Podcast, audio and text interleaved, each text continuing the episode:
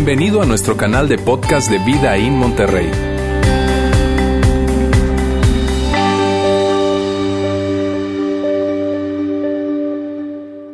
Muy buenas tardes, ¿cómo están? ¿Están con ánimo hoy o no? Claro que sí. Amigos, hoy va a ser, hoy va a ser un poco diferente. El día de hoy va a ser diferente porque fíjense bien, nosotros normalmente tomamos un tema, ¿verdad? Y lo vamos desarrollando domingo a domingo. A eso le damos el nombre de serie, ¿saben? ¿Verdad? Y así, y tenemos muchas series en el, en el, en, nuestra, en el año tenemos muchas series. Solo que hoy no va a ser así, hoy no vamos a tomar un tema y lo vamos a desarrollar. Hoy, hoy, hoy decidimos y hoy vamos a hablar acerca de nuestra iglesia. Y es muy importante lo que vamos a hablar el día de hoy. Y es muy importante por lo siguiente. Es muy importante porque ustedes están el día de hoy acá conmigo, ¿verdad? Y estamos todos juntos en este lugar. Y tú das de tu tiempo, tú das de, de- de- tú das de tus finanzas, tú das de tu esfuerzo, tú das de tu talento, tú das de tu servicio en este lugar. Y es importante que todos sepamos, de vez en cuando debemos tomar un tiempo para hablar acerca de lo que somos como iglesia, de nuestra esencia como iglesia, de lo que estamos haciendo. Muchas veces decimos, muchísimas veces decimos que, que nosotros como iglesia no somos, no, so- somos, no somos una iglesia más, decíamos, vida, vida, eh, Monterrey no necesita una iglesia más, Monterrey necesita una iglesia diferente. Y con esto, y con, y con nosotros considerarnos como una iglesia diferente, no estamos queriendo decir que somos mejores o peores que alguien, sino simplemente somos diferentes. Ahora, como, y, como, y como somos diferentes, necesitamos hablar siempre en el año, tenemos que apartar algunas fechas para hablar acerca de qué es lo que nos hace diferentes y qué es eso diferente que nosotros somos como iglesia. Y es muy importante que lo hagamos, porque todos, todos los que estamos en este lugar, ¿verdad? Que, formamos parte de Vidaín, estamos uniendo nuestras vidas para construir este lugar. Estamos uniendo nuestras vidas para hacer posible que Vidaín como iglesia sea. Bien, se construya, se desarrolle. Y por eso es importante que tomemos tiempo para hablar y lo hacemos en el año, lo hacemos, tomamos algunos domingos para hablar acerca de eso. Y hoy vamos a hablar acerca de eso. Una de las cosas que nosotros hablamos muchísimo acá y que tú no lo escuchas decir, este, eh, hoy lo has escuchado bastante y todos los, todas las semanas probablemente lo escuchas y lo vas a seguir escuchando, es que nuestra, nuestra razón de ser, nosotros hacemos todo lo que hacemos, lo hacemos porque queremos que las personas puedan tener una relación creciente con Jesús.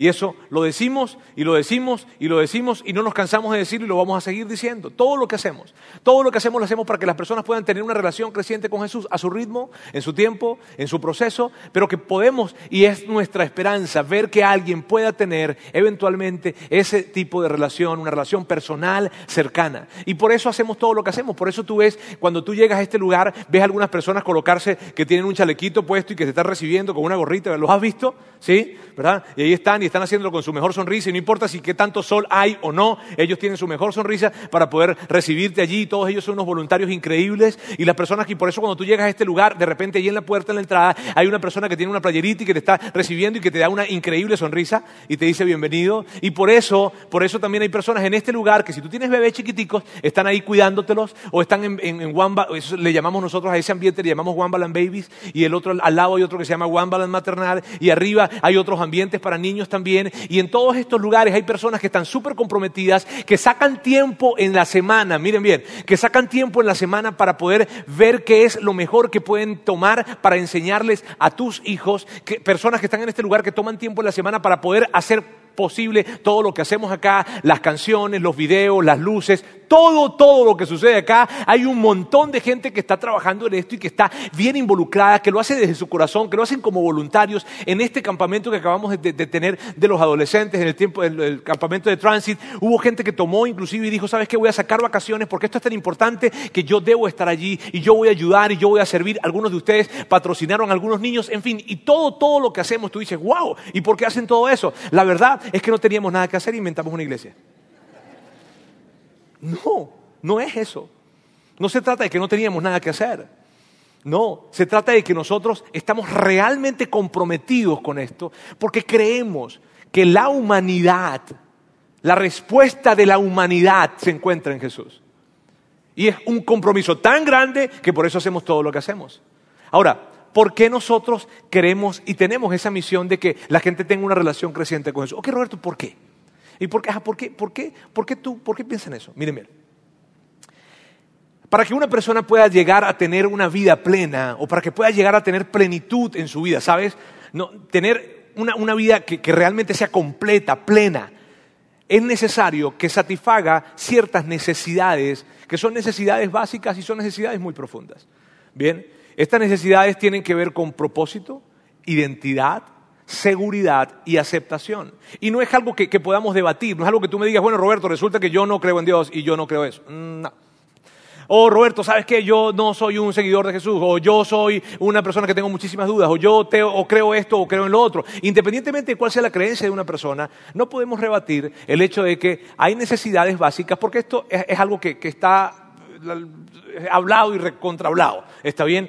Hay necesidades básicas que el ser humano necesita, propósito, identidad, seguridad, aceptación. Y diferentes filósofos y diferentes pensadores y diferentes expertos lo presentan de diferentes maneras. Maslow lo presenta de una manera, de una manera Heidegger lo presenta de otra, Sartre lo presenta de otra, Freud lo presenta de otra, pero todos están de acuerdo en que hay necesidades que son necesarias rellenarlas en la vida para que una persona realmente tenga una vida plena. ¿Sabes? Todos queremos una vida plena. Y, eso viene con el resultado de llenar estas necesidades. Claro que hay personas que para, llenar este tipo de necesidades las buscan en diferentes cosas. Las buscan en relaciones, las buscan en logros, las buscan en, riquezas, las buscan en desarrollo profesional, las buscan inclusive en, en cómo ellos se ven físicamente hablando, las buscan de diferentes formas. El asunto es que cada vez que alguien busca llenar esas necesidades que te acabo de comentar, con esto que te acabo de decir, eso no alcanza. Eso no alcanza. Y por eso, y esa es la razón, mira bien, esa es la razón por la que vemos personas que tienen muchísimos logros y que tienen muchas riquezas y que tienen muchos éxitos profesionales, sin embargo vemos que sus vidas son tan complicadas. ¿Te ha pasado eso? Has conocido gente que tú dices, wow, ellos lo tienen todo, entre comillas, ¿cierto? Y, y han alcanzado tanto y se han desarrollado tanto y tienen tanto crecimiento profesional y tienen riquezas y lo que sea, y se ven increíbles, más o menos. Eh, eh, pero, pero miren bien, miren bien, sin embargo viven vidas tan complicadas. Sus familias es un desastre, es una tensión horrible. No, no, decir que experimentan plenitud no hay. ¿Sabes por qué? Porque trataron de llenar esas necesidades que son básicas y que son profundas con ese tipo de cosas que no son las que realmente satisfacen. Lo que nosotros creemos y estamos convencidos, y es nuestra gran convicción y nuestro gran compromiso, es que las personas van a poder tener respuestas a sus necesidades más profundas en Jesús, en una relación creciente con Jesús. Respuestas a las preguntas más profundas. ¿Qué, me define a mí? ¿Quién soy yo? ¿Para qué estoy en esta tierra? O sea, ¿para qué? O yo vine aquí a comer y dormir y ya. ¿Para qué vine? ¿Qué me define? ¿Quién soy? ¿Qué tan seguro puedo estar? ¿Qué tan seguro puede estar mi familia? ¿Qué tan seguro puede estar mi esposa, mis hijos? ¿Qué tan seguro puedo estar con respecto al futuro? ¿Dónde pudiese conseguir una fuente de amor incondicional y de aceptación total? Porque el ser humano necesita y requiere aceptación. ¿Dónde pudiese tener yo esa fuente que fuera total y que fuera incondicional y que, estuviera todo el tiempo? ¿Dónde? Nosotros creemos que en Jesús, en una relación personal con Jesús, creciente con Jesús, eso es posible. Las necesidades más profundas son satisfechas en una relación creciente con Jesús. Y por eso hacemos lo que hacemos. ¿Sabes? De hecho, hasta el siglo XVIII, los mayores pensadores de la historia pensaban lo mismo. Bien. Entonces, el punto es, eso lo creemos y por eso hacemos. Ahora, cuando estamos hablando acerca de esto, la pregunta que, puede surgir, y es una pregunta que probablemente tú te has hecho, y es una pregunta que, que es necesario hacernos, es esta. ¿Cómo se ve una relación creciente con Jesús? Y es tan importante que hablemos acerca de esto. Mira, estamos hablando de nosotros como iglesia. Y a mí me emociona que, estemos hablando de esto juntos, ¿sabes? Es una conversación tal vez interna, no sé. Y si es la primera vez que tú estás con nosotros, yo estoy súper feliz de que estés con nosotros. Porque entonces tú estás conociendo quiénes somos nosotros. Tú estás de una vez conociendo cuál es la agenda que tenemos. tú, estás conociendo qué es lo que hay internamente. Estás conociéndonos y yo estoy feliz de que tú estés acá el día de hoy. Estás viendo cómo somos Vidaín, nuestra familia. Haz de cuenta que estás entrando a la cocina, ¿está bien? Y estás escuchando esas conversaciones. Esta pregunta es necesario que nos, las, que nos las hagamos es una pregunta relevante para todos. Si tú eres un seguidor de Jesús o si tú no lo eres, es importante que te la hagas. Si tú, si tú te consideras un creyente o no, es importante que te la hagas. Es importante que te hagas esta pregunta. ¿Por qué es relevante esta pregunta? Porque si tú no eres un seguidor de Jesús, si tú no eres cristiano, no eres católico, si tú no eres un seguidor de Jesús, entonces tú vas a saber de qué se trata esto y vas y vas y vas a saber cómo se ve, qué te puedes esperar en el camino cuando tienes una relación creciente con Jesús. O si tú eres un seguidor de Jesús y dices, Roberto, yo me considero un seguidor de Jesús, entonces tú vas a poder ver a través de esta pregunta si la vida que tú estás viviendo es la que se supone que deberías estar viviendo. Entonces, eso me emociona de esta pregunta. Y vamos a ver esta, esta, esta, pregunta, la vamos a contestar a la luz de una conversación que tuvo Jesucristo con una persona. Bien, ahora, con una mujer. Ahora, esta, esta conversación, mira, hay muchas conversaciones que están reseñadas en la Biblia que Jesús tuvo. Pero si hay una conversación, si hay una conversación que refleja lo que nosotros somos como iglesia, es esta conversación. Si hay una conversación en la que yo veo y digo, wow, y que, me, impacta muchísimo es esta conversación. Es una de esas conversaciones que muestra quiénes somos como iglesia. Y sabes que me gusta mucho hablar de esto y me gusta mucho por lo siguiente, por lo que te decía hace un momento. Si tú estás viniendo cada domingo acá, por Dios, viniendo cada domingo acá, y, y, además estás dando de tus recursos, de tus finanzas, y estás sirviendo, y estás en un grupo pequeño probablemente, en fin, es necesario que tú y yo estemos en la misma página con respecto a lo que estamos haciendo en la iglesia. Porque no se trata solamente de venir, se trata de que estamos haciendo algo muy grande, tú y yo. No venimos a la iglesia por religiosidad porque tenemos que cumplir los domingos, no, no es lo que queremos acá. Acá venimos entendiendo el tamaño y la dimensión de lo que significa estar en este lugar y estar construyendo lo que estamos construyendo. De hecho, no lo podremos construir una sola persona, lo tenemos que construir juntos. Y por eso me emociona hablar acerca de esto. Jesús, en el momento en donde, en donde, en donde vamos a ver, dentro de un, de, o sea, la historia que vamos a ver ahora, la reseña una persona llamada Juan, quien es uno de los discípulos más cercanos de Jesús y quien fue testigo presencial de todo esto, él lo escribe. Y es, el, contexto es el siguiente. Jesús estaba en, un lugar que se llamaba Judea, o una zona que era Judea, específicamente en Jerusalén, y él estaba allí experimentando muchísima resistencia con respecto a su mensaje, había mucha resistencia. Entonces él decide que no era el mejor momento para enfrentar públicamente a los fariseos. Entonces él decide irse a una ciudad o a una zona que se llamaba Galilea. Bien, y yo quiero que tú veas este mapa acá para que te hagas la idea de qué es lo que estaba pasando. Jesús estaba abajo allí en Jerusalén, luego tenían que ir arriba a Galilea. Ahora, la raya roja que tú ves ahí, la flechita roja, si ves que hay dos flechitas, una verde y una roja, ¿está bien? La flechita roja es la que los judíos de ese tiempo, era el camino que los judíos de ese tiempo normalmente tomaban. Los judíos tomaban el camino que era subiendo, luego se iban un poco hacia la derecha, se metían por Perea, Iban ahí, es algo así como me desvío, Macalen, hago compra y subo y llego a Galilea. ¿Está bien? Ahora miren bien, miren bien. ¿Por qué los judíos hacían eso? Porque, y, y, acaso no es mejor ir directo? Cierto que cuando tú vas a algún lugar tú preguntas, bueno, ¿cuál es el camino más rápido? ¿No? Y el camino más rápido era ir directo, o sea, derecho. Irse de Jerusalén derecho hasta Galilea. Sin embargo, ellos lo bordeaban. ¿Por qué? Porque los judíos y los samaritanos tenían un tamaño de bronca enorme. Entonces ellos tenían años en esto, tenían siglos en esto. Los samaritanos y los judíos tenían un gran asunto, tenían una gran discusión y entre ellos ah, las cosas no iban bien. Y no iban bien por años, por siglos, les estoy diciendo. Entonces ellos preferían, no, antes de, antes de llegar a meternos en Samaria, nos vamos por pelea. Bien. Sin embargo, Jesús decide ir a Galilea, tiene que hacer esa ruta, pero él no hace esa ruta, sino que él dice, yo voy directo.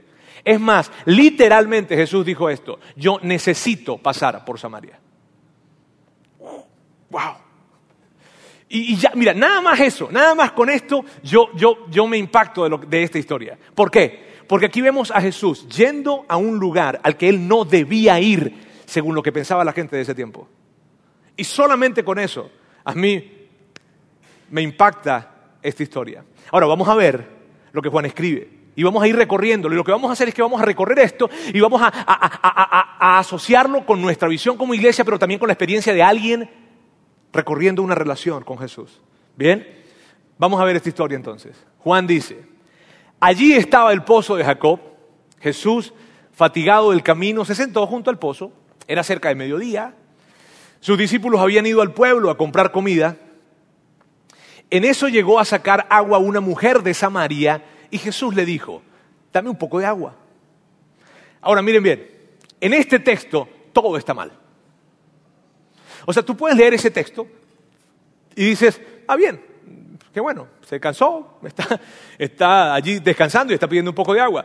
Pero para los religiosos de ese tiempo, todo está mal en este texto. Y todo está mal, ¿por qué? Porque en primer lugar, Jesús está en un lugar en donde no debía estar. Está hablando con alguien que no debía hablar, un judío hablando con una samaritana y una mujer. Y además, además está pidiéndole agua. ¿Y qué significa eso de pedirle agua? Mira bien, en ese tiempo, cuando un judío sabía que un samaritano había usado algún utensilio, algún plato o algo, ¿sabes qué hacía él? No lo usaban, no lo podían usar. Entonces aquí Jesús le está pidiendo agua. Así que todo está mal en esta escena en, estos términos. Jesús está en un lugar en donde no debe estar. Jesús está hablando con alguien que no debe hablar y además Jesús está haciendo algo que no debe hacer. Ahora, es importante que te diga esto. No era porque fuese pecado o es porque era inmoral. No era por eso. Era porque los religiosos de ese tiempo y los fariseos de ese tiempo, ellos consideraban que eso estaba mal. Es por eso. ¿Y por qué para mí es tan, tan increíble esa escena? Yo pudiese dejar el mensaje, la plática de hoy hasta acá. ¿Por qué para mí es tan importante eso? Por lo siguiente, amigos, y permítame decirles esto. En este lugar, nosotros hemos hecho algunas cosas y seguiremos haciendo esas cosas que a algunas personas les parecen que están mal. Bien, algunas personas no les gustan del todo. Una dinámica, una canción que colocamos y decimos, esa canción, un juego. Y sabes, esas cosas nosotros no son pecado ni son inmoralidad, no lo son. Y nosotros las hemos hecho y las vamos a seguir haciendo. ¿Por qué? Por la misma razón que Jesús fue a ese lugar, por la misma razón que Jesús habló con esa mujer y por la misma razón que Jesús hizo lo que hizo. ¿Cuál? El ver, el querer, el anhelar que todas las personas tengan una relación creciente con Jesús. Y por eso nosotros vamos a seguir haciendo eso que tú ya nos has visto hacer. Y que probablemente a algunas personas les guste o no les guste. En fin. Pero lo vamos a seguir haciendo. Pero yo quiero que tú sepas por qué lo vamos a seguir haciendo. Lo vamos a seguir haciendo porque anhelamos con todo nuestro corazón, y es la pasión que mueve nuestras vidas, ver a más personas sabiendo que tienen un Padre Celestial que les ama. Y por eso lo vamos a seguir haciendo. Bien. Así que yo espero verlos el siguiente domingo. Acá. Ahora la historia continúa. Y la historia sigue así. Pero como los judíos no usan nada en común con los samaritanos, la mujer le respondió, ¿cómo se te ocurre pedirme agua si tú eres judío y yo soy samaritana? Ahora mira algo interesante acá. Ella, ella, ella ve a Jesús y sabe algo de Jesús porque sabe que él es judío. Probablemente lo supo por su vestimenta, probablemente lo supo por, por su forma de verse o probablemente lo supo por la forma de hablar. ¿Sabes? Cuando alguien se te acerca, en mi caso, yo te pido algo, pues tú ya vas a saber que yo no soy mexicano. Y probablemente eso fue lo que pasó. La Biblia no especifica qué fue lo que pasó, pero ella, se, ella identifica y dice, este hombre es judío. ¿Y cómo se le ocurre, siendo judío, pedirme algo a mí, siendo que yo soy samaritano? Ahora, hay algo interesante aquí y algo súper importante. Ella sabe algo de Jesús y lo que sabe y lo que sabe de Jesús, y yo quiero que tú estés tan atento con esto, por favor, porque lo que ella sabe de Jesús, lo que lleva a hacerle es esto, a separarse de él. Lo que ella sabe de Jesús la lleva a ella a establecer una diferencia que le coloca a una distancia de Él. ¿Sabes? Y siempre sucede así. Ah, las personas saben algo de Jesús, algo. Han escuchado algo, han oído algo, han visto algo, alguien les ha dicho algo y eso poco que saben de Él los lleva a establecer una diferencia. Lo he visto tantas veces. Cuando he hablado con personas acerca de Dios, acerca de Jesús, las respuestas normalmente tienen que ver con esto. Ah, sabes, no, yo no, yo no. Yo no, no, Dios aquí, yo acá. O sea que no, no, Jesús no, es muy, muy diferente. O sea, yo, yo, la gente de iglesia, no, no, o sea, aquí, yo acá. Somos muy diferentes. No, nada que ver. No, yo no, es que yo no me parezco. Yo no. Yo no. Yo no, no. Tengo un amigo que me dice, no, yo, yo voy para tu iglesia, se cae la iglesia el mismo demonio entrando a la iglesia, me decía. Eh, perdóneme por mis amigos. Este, pero, pero, pero el punto es este, lo poco que alguien sabe o, o, lo que alguien sabe acerca de Jesús muchas veces les lleva a distanciarse. Lo veo en la mujer samaritana y lo veo muy presente en la vida de muchas personas. Los lleva a dar pasos hacia atrás. Lo que saben de Él los lleva a dar pasos hacia atrás, a establecer una distancia, una diferencia. De hecho, muchas veces escucho esto. Primero tengo que resolver ciertas cosas para acercarme ya. Oye, ¿sabes que te invito a la iglesia? No, mira, yo no, no, yo no. Yo, mira, para hacer, primero, primero tengo que resolver algunas cosas que tengo, unos pendienticos que tengo. Y después voy, ¿cierto? Esa diferencia me lleva a establecer una distancia y es lo que normalmente yo veo en muchas personas. Ahora la historia continúa y dice, si supieras lo que Dios puede dar y conocieras al que te está pidiendo agua, contestó Jesús, tú, tú le habrías pedido a él y él te habría dado agua que da vida. Y mira, esto es tan increíble porque ella está teniendo enfrente a Jesús, está teniendo enfrente al hacedor de todas las cosas, está teniendo al frente a alguien que puede satisfacer todas sus necesidades, sin embargo no lo sabe. Y, y Jesús aborda un punto clave. Y, lo que él está diciéndole a ella allí es, ¿sabes? Lo que ella le dice, lo que Jesús le dice a la samaritana y lo que Jesús te dice a ti, me dice a mí y le dice a la humanidad entera, la diferencia no está en que tú sepas de mí, la diferencia está en que me conozcas a mí. La diferencia no está en que tú sepas mucho o poco de mí. La diferencia es en que tú me conozcas personalmente a mí y allí estará la diferencia. Jesús le dice eso a la mujer samaritana, si tú llegaras a saber, si tú me conocieras realmente a mí, sabrías lo que yo tengo para ti. Y ese es el asunto. Porque, porque mira, yo, conozco acerca de Enrique Peña Nieto. Y tal vez tú me digas, bueno, no te has perdido de mucho, no sé, este, pero yo, yo, yo, sé que él es el presidente de México, sé más o menos qué edad tiene, sé con quién está casado, sé cuánto más o menos tiempo le queda en este periodo, sé que viene de cierto partido, en fin. Pero yo no lo conozco a él. Y conocer a alguien hace la diferencia.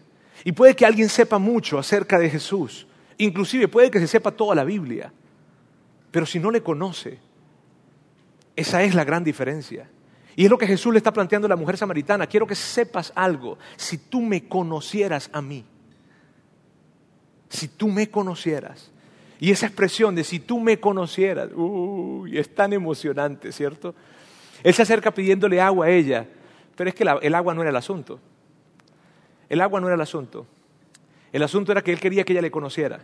Porque, porque, porque, porque mira, siempre que Jesús se acerca a nuestra vida pidiéndonos algo, no es tanto el algo que nos está pidiendo, ¿sabes? Eh, porque la verdad es esta, lo que nosotros tenemos para darle a Él jamás tendrá el impacto de lo que Él tiene para darnos a nosotros. Y si probablemente tú estás en un momento en el que tú sientes que Dios te está pidiendo algo, por favor, yo quiero que recuerdes esto. Lo que Dios te está pidiendo no tiene nada que ver realmente con el asunto. El asunto es lo que Él tiene para darte. Porque Dios jamás querrá algo de ti. Él siempre quiere algo para ti. No se trata de lo que Él quiere de ti, se trata de lo que Él quiere para ti. Y Él está diciendo, si tú, Él le pidió agua, pero después, ah, si tú me conocieras a mí. Y eso es... Y parece que el primer acercamiento que Jesús tiene con nosotros siempre es el mismo. Él como que pide algo, ¿sabes? Dios nos pide algo siempre de alguna u otra forma. Él nos pide que, que vengamos un, un, domingo en la mañana, o sea, o pide un momento, un tiempo de nuestro domingo en la mañana. Eso puede ser lo que está pidiendo. Y a lo mejor tú dices, tú estás aquí, bueno, me engañaron porque me dijeron que íbamos a... No, yo te invito a la carretera y hacemos una paradita ahí chiquitica ahí, rapidito. Sí. sí, y tú, y tú estás acá hoy y, te está pidiendo Dios un poco de tu tiempo. Tal vez te está pidiendo un poco de atención o tal vez te está pidiendo que de repente tengas una conversación con alguien, no sé. Pero lo que Él pide jamás tiene que ver con lo que Él tiene para dar. Y, así va la historia y continúa la historia. Y dice, Señor, ni siquiera tienes con qué sacar agua. El pozo es muy hondo. ¿De dónde pues vas a sacar esa agua que da vida? Y aquí ella le cuesta entender. O sea, pero esa agua que da vida, ¿y cómo la vas a sacar? ¿No? Este, de, de, dónde la vas a sacar? Ella no está entendiendo mucho, le cuesta entender un poco. ¿Por qué? ¿Sabes por qué le cuesta entender? Por lo que nos cuesta entender a todos. Porque los temas de fe no son fáciles de entender de inmediato. Tú no los entiendes de una vez. Tú no vienes y te sientas en este lugar un día y dices, wow, ya entendí todo, qué padre. No, es un proceso. Le cuesta entender porque no es fácil de entender. Y luego ya le dice algo. ¿Acaso eres tú superior a nuestro padre Jacob que nos dejó este pozo del cual bebieron él, sus hijos y su ganado. Y aquí me parece tan fascinante lo que está pasando, porque miren, miren, yo no quiero que ustedes se pierdan de vista esto y ojalá yo pudiera transmitirles a ustedes lo increíble que es esto. Pero es, esta mujer eh, al principio se trataba solamente de agua, pero ahora la conversación está avanzando, ¿si ves? Y ahora ella le está preguntando, ¿y quién eres tú? O sea, lo del agua fue, fue, un comienzo en la conversación. Lo del agua fue un comienzo en la conversación, pero ahora le pregunta, ¿y, quién eres tú? Qué interesante eso. Luego continúa y dice, todo el que beba de esta agua volverá a tener sed, respondió Jesús. Pero el que beba del agua que yo le daré, no volverá a tener sed jamás, sino que dentro de él esa agua se convertirá en un manantial que brotará vida eterna. Y hay tanta profundidad en, esta, en, en estos textos. Hay tanta profundidad. Porque él, él le está diciendo, ¿sabes qué? De hecho, Jesús no se apresura a decirle, mira, con esto voy a sacar el agua, o no, mira, sí, entre Jacob y yo, yo soy el mayor. No, él no pierde tiempo en eso. Él, lo, que está diciéndoles, mira, ¿sabes qué? Lo que yo tengo para darte a ti, jamás, jamás, jamás, se puede comparar con lo, que con lo que te estoy pidiendo. Lo que yo te estoy pidiendo jamás tiene el impacto de lo que yo te voy a dar a ti. Y eso es lo que él está diciéndole a esta mujer, a la mujer samaritana. Y mira algo tan valioso, porque él está diciendo, sabes, mira, si tú vienes para acá hoy a sacar esta agua, mañana en la mañana vas a volver a sacar. Si tú vienes para acá, te llevas el cántaro que trajiste para el agua, mañana en la mañana vas a volver a sacar. ¿Por qué? Porque esta agua va a hacer que tú tengas, sigas teniendo sed y sigas teniendo, sigas viniendo a este lugar. Y lo que de alguna manera Jesús le estaba diciendo a esta mujer, mira, es cada vez que tú tratas de llenar tus necesidades profundas con cosas que son de acá, jamás te vas a saciar. Vas a querer más, más relaciones, más logros, más riquezas, más, más desarrollo físico, más emprendimiento, más negocios, más, más, más desarrollo profesional, más, más, más. Y es una búsqueda sin fin. Porque Jesús le dice, ¿sabes qué? Vas a volver, vas a tener sed vas a tener sed otra vez. Y si tú sigues tratando de llenar tus necesidades profundas, esas que son profundas, con relaciones, con logros, con, con, emprendimientos, con riquezas, con lo que sea, vas a quedar con sed y vas, esa búsqueda no va a tener final. Pero si tú decides buscar en mí, si tú te das la oportunidad, si tú aún me das el beneficio de la duda y te acercas conmigo, yo te voy a prometer algo. Dentro de ti va a haber una fuente y nunca más vas a tener sed. ¡Wow! Eso es muy grande. Y Jesús le está diciendo esto a la mujer samaritana. Es tan, tan, tan valioso con esto. Sabes, el, el entender o el creer que de alguna forma con lo que yo pueda hacer va a a saciar mis necesidades más profundas, a mí me da, la verdad me da miedo, te confieso. Y me da miedo en términos de preocupación. Porque ¿cuántas, ¿cuánto tiempo le, llevará a una persona a darse cuenta que sus respuestas no están en lo que puede conseguir acá? Y cuando se llega a dar cuenta, ¿cuánto tiempo habrá perdido? La historia continúa y dice, Señor, dame de esa agua para que no vuelva a tener sed ni siga viniendo aquí a sacarla. Ahora miro, ella está interesada ahora ya se interesó. Si ves, como todo empezó como que dame agua y ahora toda la conversación gira y ahora ella dice, ella dice, dame, dame, dame esa agua. Dame esa agua para que yo... Ahora, ella, ella no entiende lo que está pidiendo porque está diciendo para que, yo no para que yo no vuelva otra vez a venir acá. Y así es todo el tiempo. Amigos, así es todo el tiempo. Es, es, se interesa, nos interesamos un poco, pero como que no estamos realmente claros con lo que nos estamos interesando. Y alguien viene a este lugar y alguien vino y le gustó la música, le gustó las sillas que se pueden dormir cómodamente ya veo algunos de ustedes en eso, por cierto. Este, y, les, encanta la experiencia. Les encanta estar acá y, dicen, yo no sé qué, pero me gustó la música. Tocaron una rola que me gusta. Y vienen, y vienen otra vez, y se acercan otra vez, y es tan emocionante eso, porque así empieza. Ella dice, dame, no sé qué será esa agua, pero dame. Continúa y dice, ve a llamar a tu esposo y vuelve acá, le dijo Jesús. No tengo esposo respondió la mujer. Bien has dicho que no tienes esposo. Es cierto que has tenido cinco y el que ahora tienes no es tu esposo. En esto has dicho la verdad. Además de que queda evidente que esta muchachita era un poco traviesa, ¿verdad? Eh, sí, ¿verdad? Es evidente. Hay cosas que es necesario destacar acá. Y son necesarias destacarlas como las siguientes. Fíjense bien. Uno, Jesús sabía, antes de pedirle agua a ella, que ella había tenido cinco esposos y que el que tenía no era su esposo. Ella lo sabía. Lo sabía antes de pedirle el agua. ¿Y sabes qué me impacta? Que aún sabiendo la condición de vida que ella tenía, él se acerca. Porque él quiere estar cerca. ¿Y por qué es importante para mí destacar eso? Porque probablemente en este lugar haya personas que por su condición de vida, por lo que hayan hecho, por lo que tal vez hicieron anoche, por lo que tal vez hicieron antes de bajarse del carro, lo que le dijeron a su esposa o a su esposo,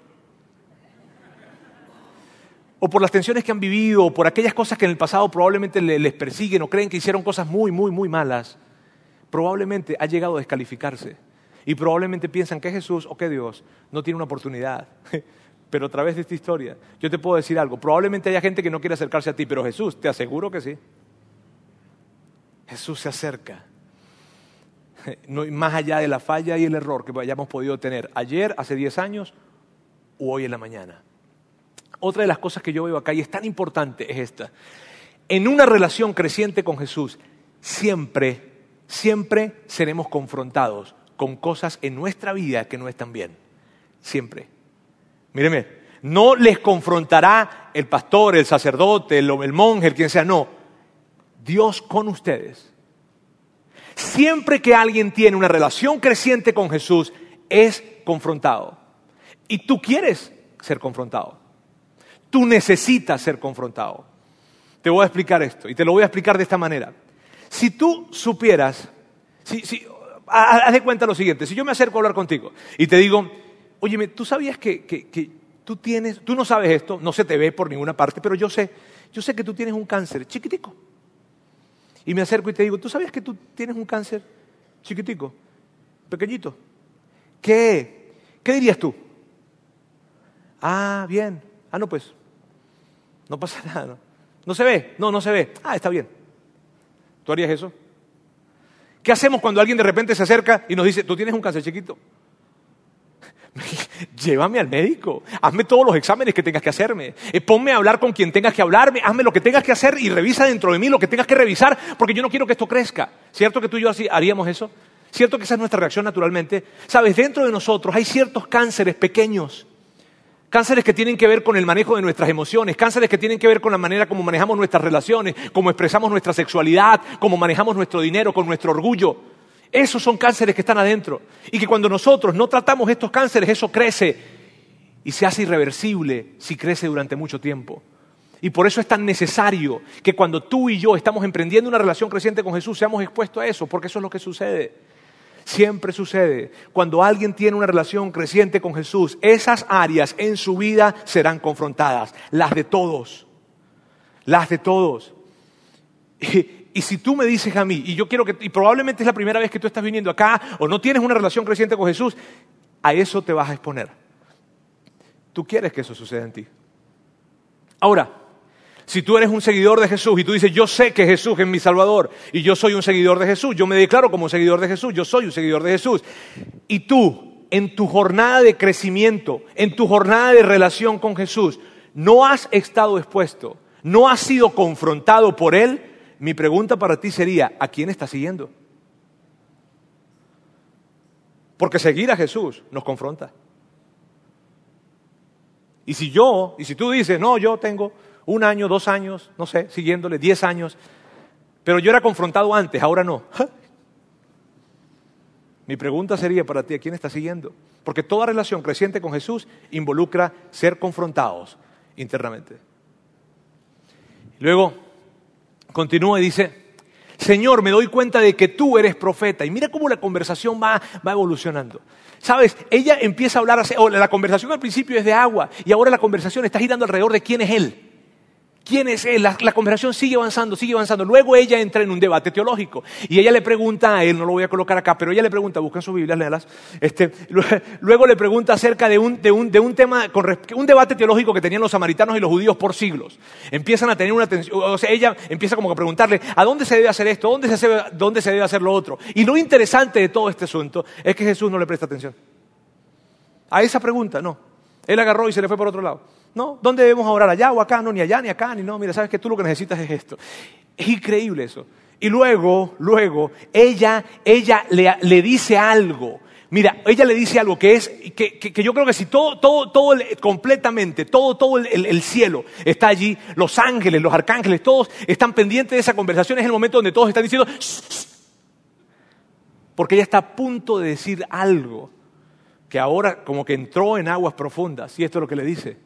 Sé que viene el Mesías, al que llaman el Cristo, respondió la mujer. Cuando Él venga nos explicará todas las cosas. ¿Sabes qué me emociona a mí de esto? ¿Cómo alguna conversación que empezó con un poco de agua termina hablando acerca del Mesías? O sea, ¿en qué momento? O sea, ¿en qué momento una conversación que empezó con un poco de agua ahora terminan hablando del Salvador del mundo? ¿En qué momento la conversación? ¿Sabes? Esto es lo que sucede en una relación creciente con Jesús. Es un proceso en el que al principio estás hablando de cualquier cosa en el que al principio probablemente estás hablando de que te falta dinero, de que tienes problemas en tu casa, de que hay problemas matrimoniales, de que tienes problemas con tus hijos, que hay una situación de enfermedad, en el que al principio probablemente hay, tensiones por cualquier cosa. te acercas por un tema de desempleo, te acercas por lo que sea, al principio lo que sea. Pero luego, en la medida que vas recorriendo camino en esa relación con Jesús, temas más profundos llegan a abordarse. Situaciones de adentro, del alma, del corazón, son expuestas por esa relación creciente con Jesús. Y ella está diciendo, el Mesías, imagínate, o sea, el Mesías. ¿Tú te imaginas ese cuadro? Los ángeles viéndose el Mesías, le está hablando del Mesías, el Mesías. O sea, le está hablando del Mesías al Mesías, qué loco. Este, este. Y la respuesta de Jesús es increíble. Jesús le dice, yo soy el Mesías. ¡Wow!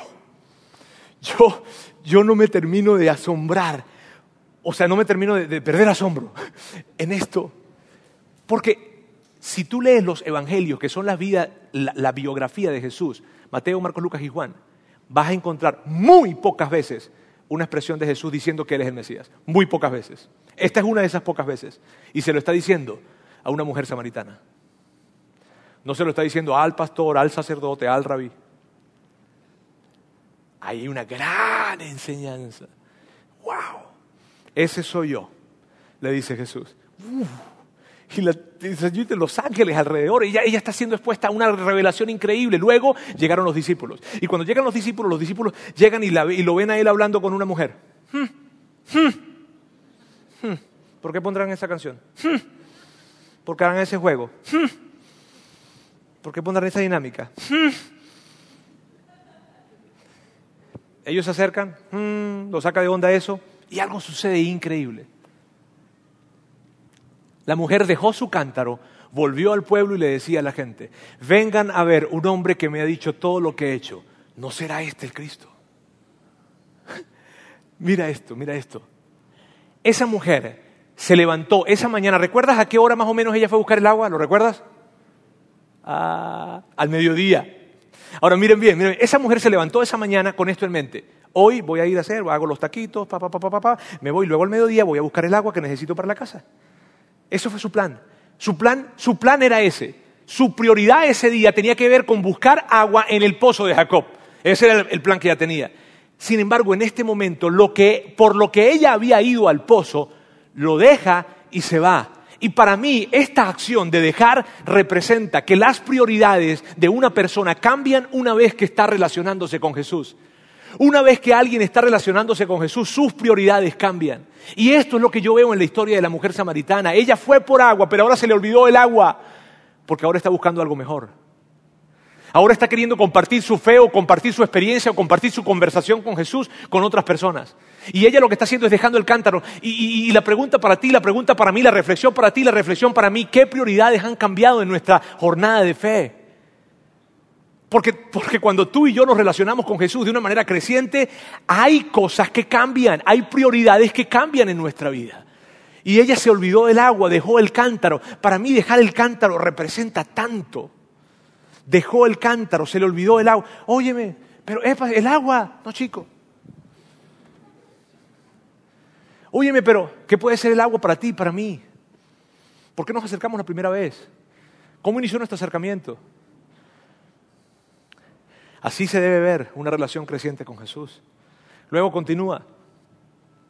Dice, mientras tanto sus discípulos le insistían, Rabí, come algo. Yo tengo un alimento que ustedes no conocen, le replicó él. ¿Le habrán traído algo de comer? Comentaban entre sí los discípulos. Mi alimento es hacer la voluntad del que me envió y terminar su obra, les dijo Jesús. Y esto es emocionante, porque lo que Jesús les está diciendo es esto, miren bien, miren bien.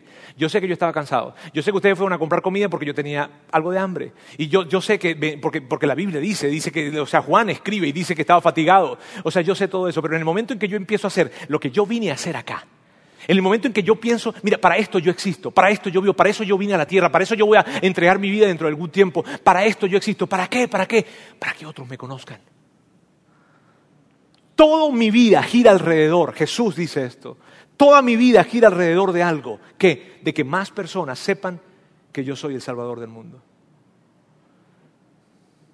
Y toda nuestra vida gira alrededor de eso. Luego, Continúe, dice, muchos de los samaritanos que vivían en aquel pueblo creyeron en él por el testimonio que daba la mujer. Me dijo todo lo que he hecho. Así que cuando los samaritanos fueron a su encuentro, le insistieron en que se quedara con ellos. Jesús permaneció allí, dos, permaneció. ¿Te acuerdas que ni siquiera podía pasar por allí? Ahora se quedó allí. Permaneció allí dos días y mucho más llegaron a creer por lo que él mismo decía. Ya no creemos solo por lo que tú dijiste, le decían a la mujer. Ahora lo, que hemos, ahora lo hemos oído nosotros mismos y sabemos que verdaderamente este es el Salvador del mundo. ¡Wow! ¿Sabes qué me impacta a mí de eso? Ver que porque una mujer samaritana que tenía más de cinco esposos, seis, siete, no sé cuántos, fue capaz de compartir una conversación que tuvo con el Salvador de este mundo, toda una ciudad cree en él. Porque cuando tú y yo nos relacionamos con Jesús, hay algo que Él nos entrega, ¿sabes qué es? Propósito. Él le entregó propósito a esta mujer. Y yo veo esto, yo veo, es, que yo no sé si probablemente en algún momento tú, tú te has sentido descalificado de alguna forma y has dicho, no, yo he hecho esto, yo he hecho esto, yo he hecho esto, yo he esto. Yo no creo que yo pueda ser usado por Dios para hacer algo grande. Porque es que yo, yo me porto súpermente mal, yo hago esto, yo hago lo otro, en fin, lo que sea. Pero a través de esta historia yo veo que a menos que tú tengas más de siete esposos, tú puedes ser usado por Dios. Y mira esto, y ser usado para que la eternidad de toda una ciudad fuera cambiada y la vida de todo un pueblo fuera cambiado a causa de que ella compartió su experiencia. Eso es grande. Eso es increíble. O sea, se pierde de vista lo que sucede en esta historia. Por eso, por eso Jesús dijo al principio, cuando iba, iba, iba de viaje, él dijo, yo necesito pasar por Samaria. Él sabía lo que iba a pasar. Ahora, miren bien, amigos, esta historia, ya estoy terminando, esta historia representa, una relación creciente con Jesús, de cualquier persona. Una persona que se, acerca, que se acerca a Jesús y que al principio ni siquiera se estaba acercando, la verdad, ni siquiera se estaba acercando, porque la mujer samaritana, si ustedes se dieron cuenta, lo notaron, fue él acercándose a ella.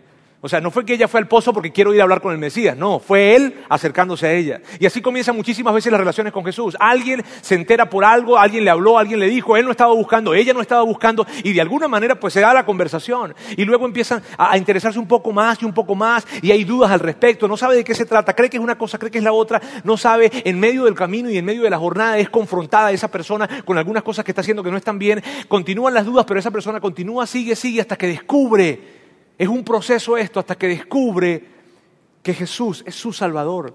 Y luego hay algo increíble que sucede que yo no quiero que tú ni yo nos perdamos de vista eso. Ella compartió su fe. Ella compartió a otras personas. Y me encanta como lo dijo, porque no lo dijo como una teólogo. Si ves que ella no llegó a decir, ven que te quiero explicar la fundamentación bíblica acerca de que Jesucristo es... No. Ella se acercó y dijo, oye, me hay un tipo ahí que me está diciendo a mí lo que yo he hecho. ¿Será que es el Cristo? ¡Wow! Porque, porque ¿cómo se ve eso hoy en día? Oye, ¿sabes que fui a una iglesia por allá, medio loco, un venezolano? Yo no creo mucho lo que dicen, pero ¿será que es verdad? Y todo un pueblo conoció de Jesús. Esta historia representa cómo se ve una relación creciente con Jesús, pero esta historia también representa, y esto es importante, todo es importante, esta historia, esta historia representa, esta historia representa lo que nosotros somos como iglesia. Porque para que esa mujer y para que todo un pueblo creyera que Jesús era el Salvador del mundo, Jesús tuvo que pasar por un lugar en donde no debía pasar y habló con alguien que no debía hablar e hizo algo que no debía hacer. ¿Y sabes qué te quiero decir con eso? Que nosotros, Vida in Monterrey, va a hacer cosas que no, otros no están haciendo y que a muchos les parecerá mal. No será pecado, no será inmoral, pero lo haremos a causa de que soñamos con que en esta ciudad más y más personas conozcan que Jesús es su Salvador. Lo vamos a hacer.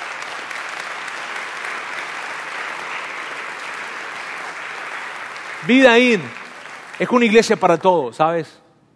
Ese es nuestro compromiso. Esta, iglesia es una iglesia para cristianos, para católicos, para gente que cree o que no cree o que tiene muchas dudas, para gente que tiene muchas dudas con respecto a Jesús, para judíos. Esta iglesia es para ateos. Esta iglesia es para el que peca mucho o para el que peca más o menos o para el que peca poco porque todos pecan. ¿Está bien?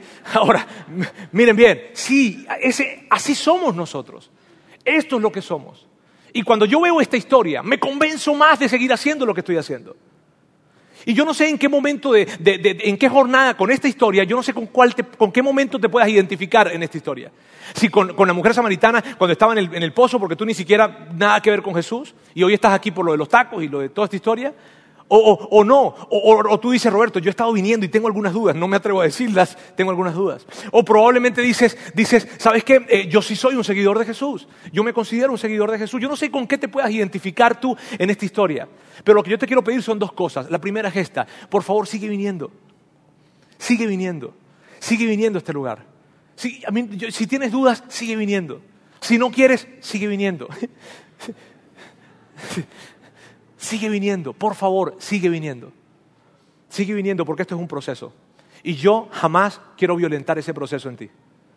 Y yo no quiero torcerte el brazo para hacerte creer algo. Yo simplemente quiero pedirte que sigas viniendo.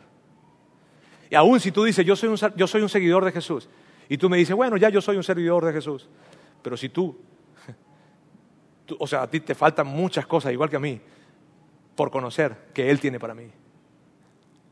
Si crees que ya lo conoces, wow. Ahora, lo otro que te quiero pedir es esto. Te quiero pedir que por favor invites a otras personas a esta iglesia. Y soy enfático en esto, a esta iglesia. ¿Por qué? Porque todo lo que hacemos nosotros en este lugar, todo lo que hacemos en este lugar, lo hacemos para que tú puedas invitar a alguien. Miren bien, yo he hablado con personas en esta iglesia que se han acercado a hablar conmigo y me han dicho lo siguiente, tengo acerca de 30 años siendo un seguidor de Jesús y jamás invité a alguien a la iglesia en donde iba. Y yo le pregunté, ¿y por qué? Porque me daba vergüenza.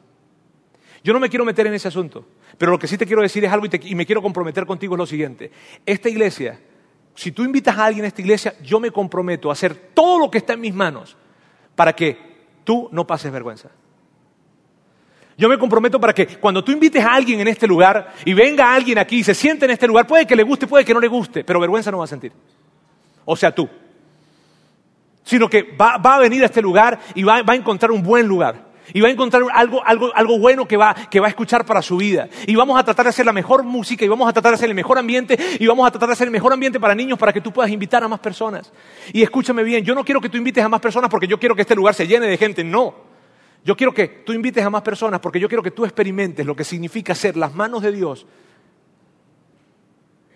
en la vida de una persona cuya eternidad va a ser cambiada. Por eso yo quiero que tú invites a más personas.